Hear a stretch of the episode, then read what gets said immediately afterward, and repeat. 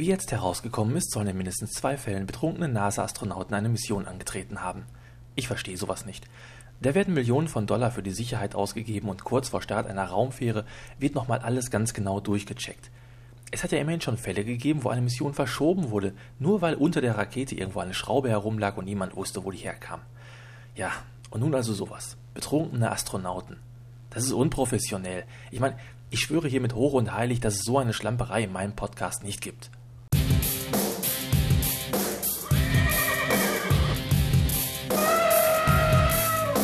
Übelst Geistesblitz. Kein Anschluss unter dieser Nummer.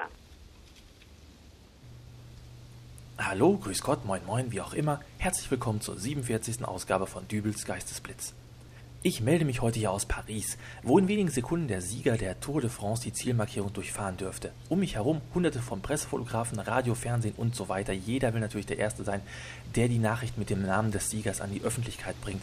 Denn noch ist alles offen. Die letzten Tage waren wohl das dunkelste Kapitel in der Geschichte dieser Tour de France.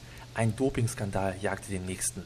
Und der sportliche Aspekt dieses Rennens geriet völlig in den Hintergrund. Aber nun scheint es so, als ob der Sieger jeden Moment Nee, doch nicht. Das, na, das war nur ein älterer Herr mit seinem Hollandrad. Der ist wohl gerade noch unterwegs gewesen, hat seine Einkäufe erledigt dann. Entschuldigen Sie bitte diesen kleinen Fauxpas, aber äh, die Spannung ist ja wirklich kaum noch auszuhalten. Ähm, ja, da wird mir gerade von der Seite ein Zettel zugesteckt. Hoffentlich jetzt nicht ein erneuter Dopingvorfall. Wir hoffen schließlich alle, dass diese letzte Etappe des Rennens ohne unliebsame Zwischenfälle beendet werden kann. Äh, liebe Zuhörer, es ist kaum zu glauben. Es wurden alle disqualifiziert. Sämtliche noch verbliebenen Radsportler wurden in einer Blitzaktion am gestrigen Abend getestet und es gab tatsächlich eine Trefferquote von 100 Prozent. Dies scheint nun also wirklich der Todesstoß für die Tour de France zu sein. Das große Radrennen 2007 geht also ohne Sieger aus und Verehrte Zuhörer, gerade eben ist der ältere Herr mit dem Hollandrad über die Ziellinie gefahren und er wird begeistert von den umherstehenden Fans gefeiert. Ich versuche mich gerade mal durch die Menge zu kämpfen. Kann ich hier mal eben. Danke. Wenn ich hier einmal zwischendurch. Ja, danke. Ja, ja, ja. Passen Sie doch mal bitte. Ach, ja. Hallo, ich bin der Dübel von Dübels Geistesblitz. Ihren Namen bitte. Was? Wie? Erwin Flitschke. Herr Flitschke, Sie haben soeben die Tour de France gewonnen. Was sagen Sie dazu? Tour de France? Ich mache doch hier nur Urlaub in Frankreich. Bisschen ausspannen und so. Ja, aber offensichtlich sind Sie der einzige ungedobte Fahrradfahrer hier in der Gegend und Sie sind nun der Sieger. Herzlichen Glückwunsch. Ich war doch nur gerade mit dem Fahrrad einkaufen. Die Gisela hat doch Zwiebelsuppe gemacht und wir brauchen noch Baguette. Ja, Herr Flitschke, ich denke, jetzt wird erstmal gefeiert, oder? Die Medien erwarten Sie nun. Medien? Ist da auch das Fernsehen? Ja, dort drüben ist beispielsweise die ARD. Äh, Gisela, äh, wenn du mich siehst, ich komme heute was später zum Essen. Muss nicht auf mich warten. Die wollen ja alle Interview mit mir machen. Ja, und so nimmt die Tour de France doch noch ein gutes Ende. Erwin Flitschke, ein Frankreich-Tourist Mitte 50, hat als einziger ungedobter Fahrradfahrer in der näheren Umgebung das große Rennen gewonnen. Herzlichen Glückwunsch.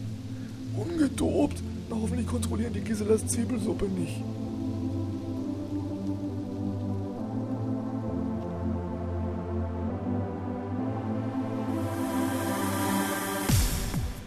Letzte Woche war mir mal nach Hefeteilchen zumute und so bin ich direkt nach der Arbeit zum Bäcker gefahren, der auch gleich im Eingangsbereich auf ein Sonderangebot aufmerksam machte.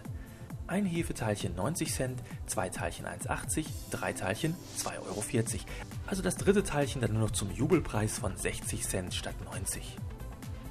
Weil ich aber nun mal Appetit auf nur zwei Teilchen hatte, bestellte ich auch nur zwei.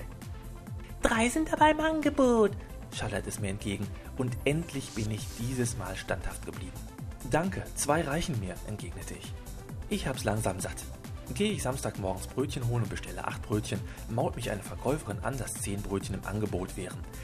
Äh, will ich im Getränkeshop eine Kiste Cola kaufen, heißt es, nehmen Sie doch zwei, dann kriegen Sie noch einen Stoffeisbär dazu. Joghurt wird mir im 20-Becher-Pack angeboten. Als zusätzlichen Kaufanreiz gibt's einen Plastik-LKW. Ich krieg langsam graue Haare, denn ich habe eine schlechte Eigenschaft. Ich kann so schlecht Nein sagen. Das Ergebnis ist dann, dass regelmäßig am Wochenende zwei zu viel gekaufte Brötchen langsam vor sich hintrocknen, ich mich elendig mit den zu viel gekauften Getränkekisten vom Wochenende abschleppe und der komplette Kühlschrank mit Joghurtbechern befüllt ist. Dafür schaut eine Ecke im Wohnzimmer aus wie die Spielecke eines Sechsjährigen. Es stapeln sich dort Coca-Cola-Bären, Spielzeug-LKWs und sonstiger Plunder aus anderen Schnäppchenkäufen. Aber zurück zu den Hefeteilchen. Wie gesagt, ich bin standhaft geblieben. Und ich habe nur zwei Stücke gefordert, obwohl das dritte ja viel günstiger gewesen wäre. Und die Verkäuferin? Die hat nur einmal kurz mit der Schulter gezuckt und mir dann eben auch wirklich nur zwei Teilchen eingepackt. War kein Stück beleidigt oder hat gar geweint, weil ich ihr Angebot abgelehnt habe. Also, ich bin jetzt geheilt. Ich hab's geschafft. Ich kann nun auch mal Nein sagen. So, jetzt gehe ich erstmal einen Joghurt essen. Da habe ich noch ein paar von dem Kühlschrank. Für euch gibt's in der Zwischenzeit ein Promo. Hallo und herzlich willkommen zum Crashpod, dem Podcast mit Captain Crash. Lange war ich nur als Podcast-Hörer unterwegs, aber nun habe ich mir gedacht, ich starte auch mal einen eigenen Podcast und zwar zum Thema Pferde. Ich werde also Folge für Folge hier eine Pferderasse vorstellen. Des Weiteren werde ich über die verschiedenen Reitweisen sprechen, wie Westernreiten, aber auch Englischreiten. Ich werde über den Hofbeschlag sprechen und was sonst noch zu Pferden gehört. Und natürlich werde ich, euch, werde ich auch über Sachen sprechen, die mich persönlich interessieren und die, die ich denke, die interessant sind. Ja, die Qualität wird zwar noch nicht allzu gut sein, aber mit Hilfe eurer konstruktiven Kritiken auf potster.de oder per E-Mail an captaincrash.gmx.net. Das schreibt sich cpt crash.gmx.net werden wir bestimmt ein paar ganz gute Folgen zusammenbringen. Also ihr dürft euch auf den ersten Pferde-Podcast in der Podosphäre freuen. Viel Spaß damit. Macht's gut, euer Captain Crash. Ciao.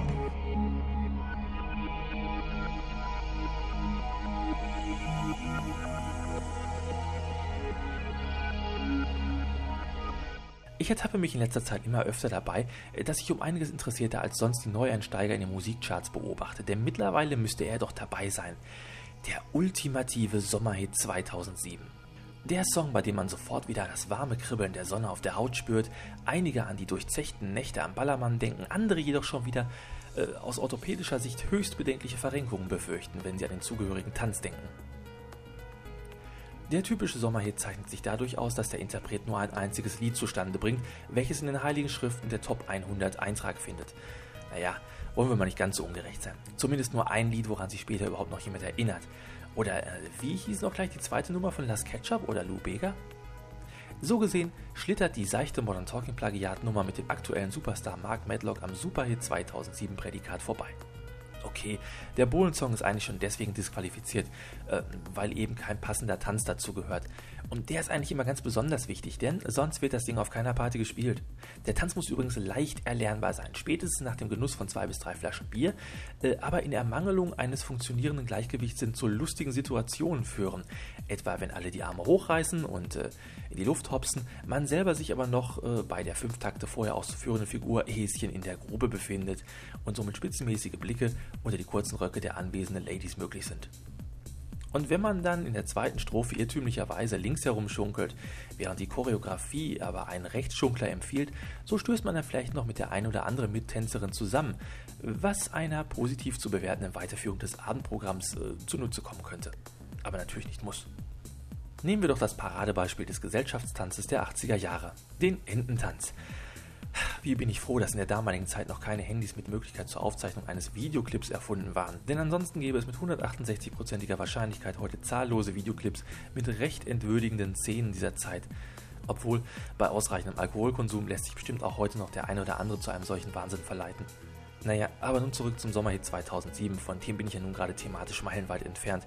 Äh, ein wichtiges Kriterium gibt es nämlich noch, das so ein Sommerhit erfüllen muss. Er muss einen im darauffolgenden Sommer aus dem Hals heraushängen, weil er sich ganz einfach totgedudelt hat. Insofern gilt also mein Beileid all denen, die die Frau ihres Lebens zum allerersten Mal zu den Klängen eines Sommerhits geküsst haben.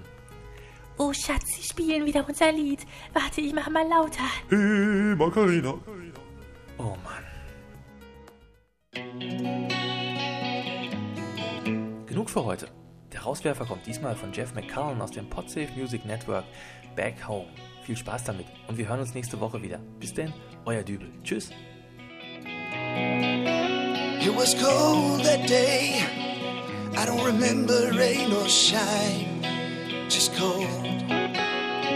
Riding the shuttle to the airport, I just had to get out of town. Back to Dallas, back home. Remember you there. I don't take these kinds of memories with me anymore. I need peace. Oh no, they bring us pain, and there's no pain back home.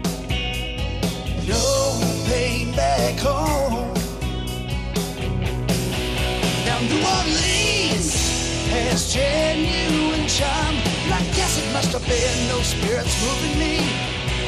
The first time I saw you, I was yours. You open your arms to the stranger in town, but I knew there's no one like you. God, yes, I know there's no one like you. No one back home.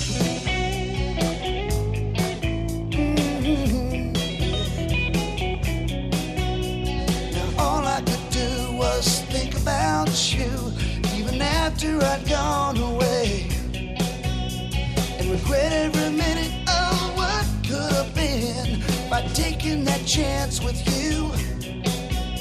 So I carried my courage, rejected my pride, and I flew down to see you again.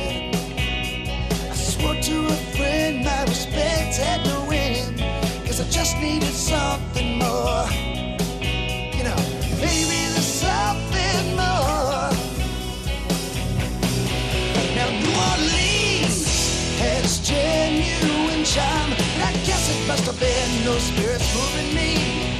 Cause the first time I saw you, I was yours. You open your arms to the stranger in town, but I knew there's no one like you. God, yes, I know there's no one like you.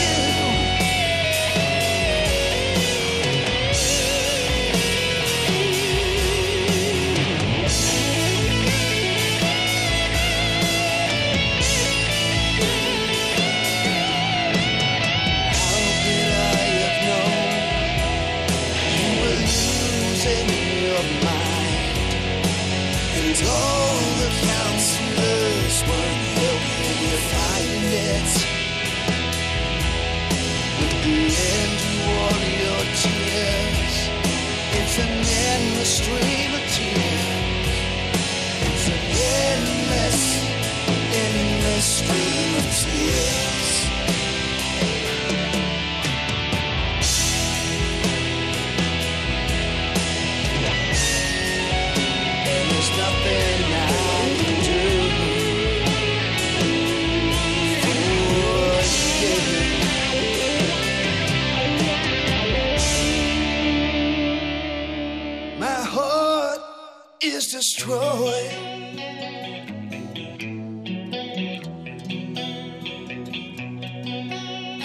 There's nothing left for me here, I'll see my way back home. Flying away from the airport. I just wanna forget you now.